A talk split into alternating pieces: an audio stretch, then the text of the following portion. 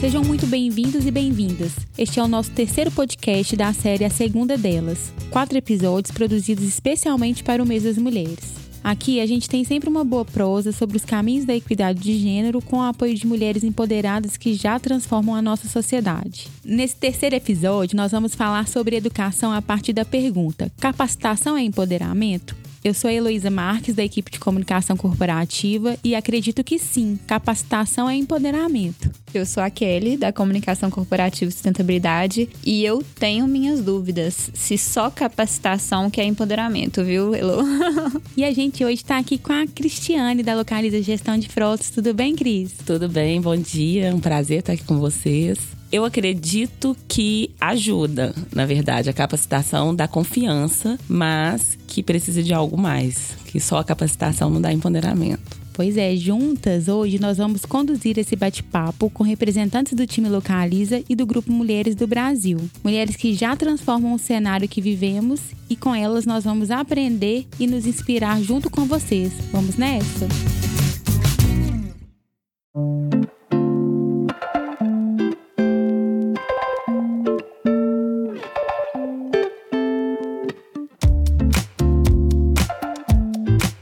Olha que dado interessante, gente. As mulheres são a maioria da população do Brasil. Vivem mais tempo, têm mais educação formal e ocupam 44% das vagas de emprego registradas no país. Porém, o número de mulheres empregadas é 29% maior que o dos homens. Será que isso tem a ver com a nossa pergunta inicial, gente? Os dados estão refletindo a minha dúvida, né? Se as mulheres são mais capacitadas, estão mais em universidades, em pós-graduações, por que, que elas não ocupam os cargos mais altos? Por que, que a maioria está desempregada? Acho que é o que a gente tem que refletir. A gente tem capacitação, mas falta o empoderamento. Aqui eu queria saber, assim, com a Cris, como que a capacitação ajudou ela a chegar aqui onde que ela está, né, hoje? Antes um pouco de responder a sua pergunta, eu vou falar um pouquinho da minha história. Eu trabalho na Localiza há nove anos, entrei na central de atendimento. Antes mesmo, né, de entrar na Localiza, eu sou mãe, tenho dois filhos. Quando eu entrei aqui, eu tinha dois bebês, um de três, um de dois eu precisava me capacitar. Precisava me capacitar porque eu tinha um objetivo de fazer meu melhor dentro da empresa por eles, por deixar deles em casa, por passar mais tempo na empresa do que em casa. Eu me dedicava todos os dias fazendo o meu melhor. Que me deu mais confiança em me realizar aqui dentro da Localiza foi me capacitar para me tornar pronta numa empresa com grandes oportunidades, mas acima de tudo, deixando meus filhos em casa, eu tinha que ter um motivo muito grande para estar aqui, com muito comprometimento, entrega, e isso me deu deu confiança para que eu conseguisse me sentir forte, mas ao mesmo tempo eu precisava de me capacitar para conseguir alcançar os objetivos, porque a empresa é uma empresa que exige, é uma empresa que precisa de pessoas qualificadas para conseguir alcançar os meus objetivos profissionais linkados com a vida de mãe, esposa, dona de casa. Então você tinha confiança e empoderamento, mas ainda faltava capacitação mais técnica. Exatamente, eu precisava de me formar e apesar do pouco tempo que eu tinha para isso, porque trabalhando o dia inteiro de 8 às 18, chegando em casa numa outra jornada, eu sentia necessidade de estudar, de melhorar, de ser uma profissional mais competente e completa, tecnicamente falando, uhum. capacitar para me sentir mais confiante no meu trabalho. E como que foi essa jornada de estudos? Sim, aí eu comecei, na verdade, inicialmente eu pensei em fazer direito, era o que eu queria desde muito nova, mas não consegui porque era muito estudos, era muita dedicação e naquele momento eu não tinha esse tempo. Então eu resolvi fazer gestão de qualidade, que tem a ver muito com o meu trabalho, e acredito que isso me deu e me dá cada dia mais confiança. E aprendo muito também que hoje, como líder de atendimento, eu aprendo muito também com os meus liderados. Porque eu virei líder de pessoas que eu era pares. Ah. Então, pra mim foi um desafio. É sempre uma questão, é né? É sempre uma questão. Ô, Cris, e como que é a sua jornada no dia a dia, assim? Como que a educação tá no meio disso? Dos seus filhos, da sua carreira? Meu dia parece que tem 48 horas. Eu acordo, acordo meus filhos, vão pra escola, deixo eles na escola, depois vou pra Localiza. A escola dele é bem próxima, isso foi bom, porque eu trabalho bem próximo da escola deles. No horário do almoço, eu deixo eles em casa, vou em casa, deixo eles em casa. Normalmente é corrido, mas a gente consegue almoçar juntos, volto pro trabalho. Às vezes eu não tenho nem hora para sair assim da localiza. Fico até mais tarde, 19 horas. E uma parte do curso que eu faço é online. Tenho que tirar todos os dias duas, três horas para estudar, para fazer trabalho, para dedicar ao curso. Ainda tem a jornada de esposa, porque tem meu esposo que quer atenção, que quer carinho, que quer conversar, que quer me contar sobre o dia. Tudo isso eu tento todos os dias ter um tempinho, 30 minutos para cada filho para conversar também, para entender um pouquinho como foi o dia deles, contar como que foi a conversa com os amigos. Às vezes tem aquele dia que eu tô super sobrecarregada e minha filha quer me contar que a professora dela brigou por algum motivo e eu tenho que estar disponível para ela. Ou meu filho quer me contar que ele tem uma festa fim de semana e quer uma roupa. Mas isso são momentos também eu tenho que usar de competências técnicas e também emocionais, porque eu tenho que estar disponível 100%, tanto para a família quanto para o trabalho. Quando eu estou no trabalho, eu sou 100% profissional. Tento não voltar o que está ocorrendo na minha casa com meus filhos nem nada. E quando eu tô em casa, eu sou 100% mãe. Eu não penso na localiza, não penso no trabalho, eu tô disponível para os meninos. E tem a parte presencial do seu curso também? Tem a parte presencial, que eu tenho aula presenciais, que eu faço as provas, entre, às vezes apresentação de trabalhos. E além disso, também temos academia, né, que eu faço academia. Nossa, aí já deu 72 horas esse dia. Hein? A academia que é muito bom para mim também, que é o que me relaxa. Falando em desafio aqui de ambiente localiza, você trouxe um ponto muito legal que é essa questão do se reinventar diante desse desafio. Então, diante dessa dificuldade que você estava de conciliar e de repente uma faculdade que fosse te demandar mais tempo, você foi para um curso que está te possibilitando crescimento aqui na companhia e ao mesmo tempo conhecimento, né, essa capacitação, mas não compromete aí o seu crescimento aqui na empresa. Muito legal, a gente viu isso até num episódio anterior também, né, Kelly, uhum. da questão do, do se reinventar dessa mulher que se reinventa diante dos desafios. Então, Cris, sobre essa questão que você trouxe, que a gente achou muito legal, do se reinventar diante de um desafio, a gente queria que você contasse um pouco de como é o seu contexto na localiza gestão de frotas, quais são os desafios hoje lá da sua equipe. Eu tenho vários desafios. Desafios são sempre muito bons, porque eles que nos motivam, né, uhum. né, a cada dia. Inicialmente, nessa função, meu desafio maior foi ser líder de quem eu era parte, pessoas que eu tinha uma boa relação, como eu tenho até hoje, não perder a amizade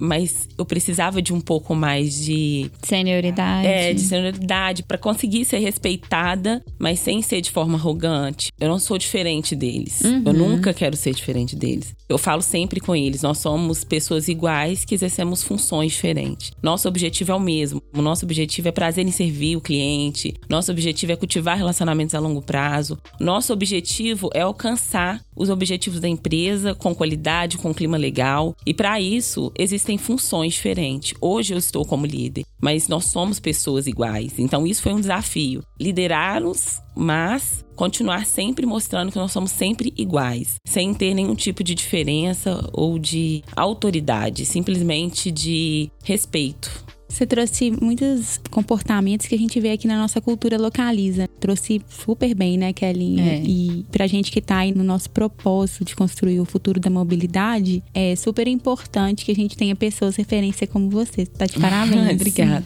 Além desse desafio que você tem trabalhado aí com o seu jeito de ser, que tem muito a ver com o nosso aqui da Localiza, na sua vida pessoal e essa questão da capacitação, né, do curso que você tá fazendo, onde você tem buscado mais referências para ter essa inteligência nos relacionamentos? O que mais você tem feito aí? Olha, gente, eu sempre que posso, eu faço vários cursos de capacitação fora da empresa, mas também, como o tempo é muito corrido, eu faço muitos cursos na Universidade Localiza que me ajudam muito, muito mesmo no dia a dia. Inclusive, tem inteligência emocional que eu já fiz várias vezes.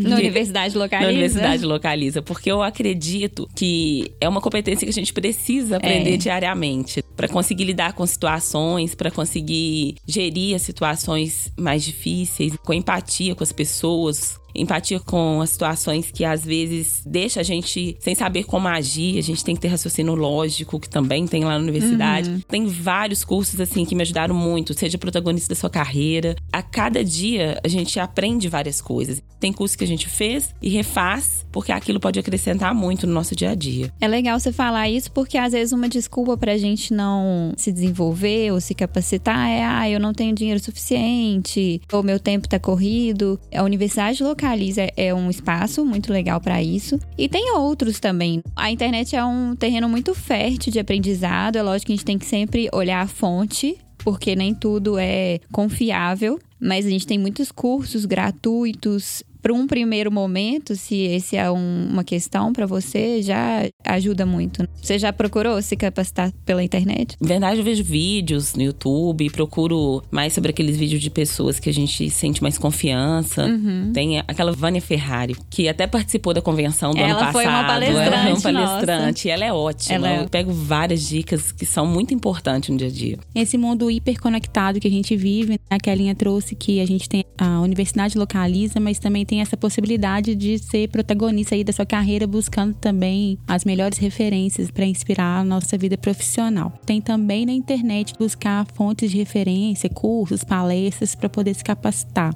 E para complementar essa perspectiva que a Kelly trouxe, de poder buscar também conhecimento fora aqui da empresa, de ser protagonista buscando também na internet fontes de referência como a Cris trouxe para gente, nós vamos ouvir agora a pessoa responsável pelo núcleo de educação do Grupo Mulheres do Brasil. Olá, eu sou Marisa César, CEO do Grupo Mulheres do Brasil. Hoje eu venho aqui contar para vocês um pouco o que é o papel de ser o CEO de um grupo, que é uma entidade sem fins lucrativos, onde tem hoje mais de 38 mil mulheres e que está espalhado em 53 cidades e ao mesmo tempo tem 18 comitês de causas, causas como educação, saúde, combate à violência contra a mulher, igualdade racial, inclusão de pessoas com deficiência, refugiados, entre outras temáticas. Nesse trabalho, eu identifiquei diversas mulheres que têm protagonismo e é um dos principais objetivos que nós temos. É exatamente descobrir qual é o protagonismo de cada mulher e como ele pode ser melhor utilizado para que ela sim se sinta satisfeita e, ao mesmo tempo, esteja contribuindo para o outro, para a melhoria da nossa sociedade. Nós acreditamos que podemos transformar o Brasil e para isso a gente precisa unir forças. Nós não podemos esperar que alguém nos reconheça. Nós precisamos sim nos capacitar. Isso é a questão que a gente fala da questão da educação. A educação não é só a educação básica que vai até o ensino, completar o ensino médio, e nem tampouco só a universidade. A gente precisa reciclagem, a gente precisa de novos cursos complementando a nossa competência e nossas habilidades. Se a gente estiver preparada para a oportunidade, já é um grande passo, é 50% do caminho andado. E a outra parte também nós temos que fazer é o nosso relacionamento. Nós precisamos estabelecer um network muito bacana. A gente precisa ser conhecida, a gente precisa mostrar a nossa capacidade. E tudo isso está muito atrelado também à questão da autoestima, que muitas vezes a gente entende que a mulher ela se autoflagela e que ela não pode fazer isso. A gente precisa acreditar por conta do viés inconsciente, de crenças limitantes, muitas vezes a gente se bloqueia. E isso é o que a gente tem que superar. Qual é o meu recado? A gente precisa sim ter um espaço que esse espaço nós temos que conquistar. As oportunidades precisam existir, mas nós precisamos estar preparadas e ao mesmo tempo nós também temos que agir de forma para conquistar esses espaços. Queria desejar para vocês um excelente Dia Internacional da Mulher nós temos diversos papéis que nós imprimimos no nosso dia a dia. É o papel da mãe, é o papel da profissional, é o papel da pessoa que tem uma família e nós temos tudo isso na nossa cesta. E nós temos sim a capacidade de entregar todas elas. O que nós precisamos sim é acreditar.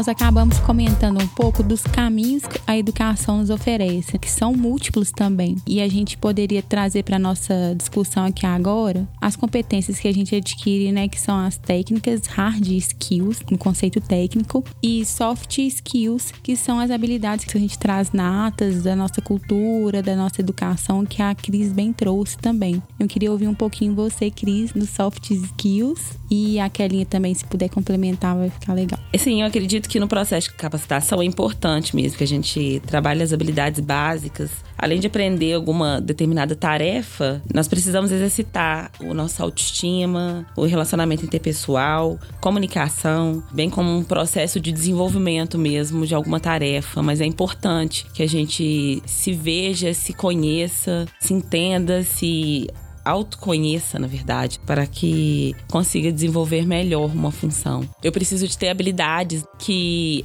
eu posso aprender ao longo da vida, na minha convivência, no meu cotidiano, com pessoas ou com leitura. Vendo um filme, Vendo né? Filme, uma é, série. Uma... A gente tira ensinamento de tudo. Exatamente. Eu acredito que isso tudo acrescente muito na nossa vida profissional e pessoal. E hoje em dia, soft skills tem sido até mais relevante, né, para as empresas nesse contexto de mudança drástica, assim, dos cenários. A gente tem que aprender a mudar, a gente tem que ter criatividade, se adaptar, enfim, saber se relacionar. Tudo isso tem sido muito mais buscado pelas empresas, até mais que o hard skill. Porque o hard skill a gente aprende, a gente faz um curso, preciso aprender sobre manutenção de carros. Eu vou lá e faço um curso para aprender sobre manutenção de carros, mas e os soft skills? É mais complicado. A gente aprende ao longo da vida. Então, Kelly, o que você observou bem aí é que o soft skill é mais relevante do que o hard skill. Nesse contexto de comportamento e de coisas que de repente são imutáveis, comunicação, criatividade. Se o colaborador, as pessoas de forma geral tiverem esses comportamentos, elas vão se destacar perante as pessoas que têm essa limitação, é isso? É, eu não acho que são imutáveis porque a gente vai aprendendo muita coisa na vida, mas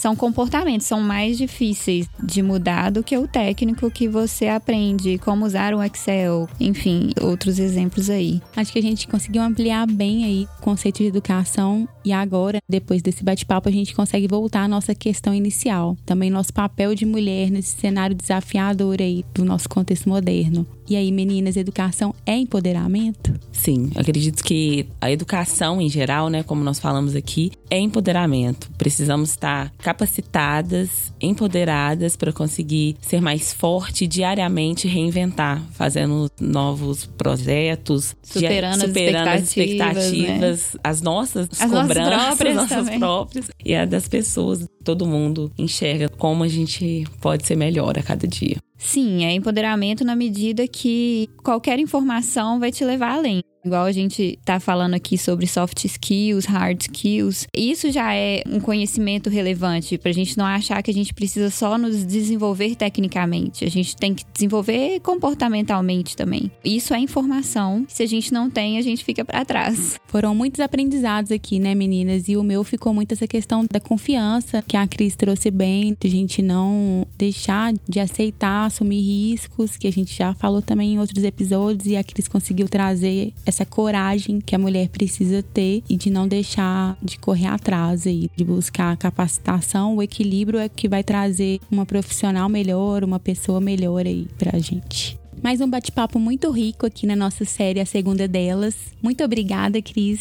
Muito obrigada a vocês, gente, por me convidar para participar dessa série. É um orgulho representar as mulheres da Localiza e as mulheres em geral. Muito obrigada. Muito obrigada, Kelinha, pela parceria. Obrigada. Mais uma mulher inspiradora, né? A Cris sempre vejo ela lá no andar, agora na Sapucaí, né? Muita inspiração. Muito obrigada a todos os nossos ouvintes. Esperamos vocês no nosso próximo episódio, que vai ser sobre liderança, mulheres, diversas inspirações e uma força, a conexão e o apoio mútuo. Até a próxima!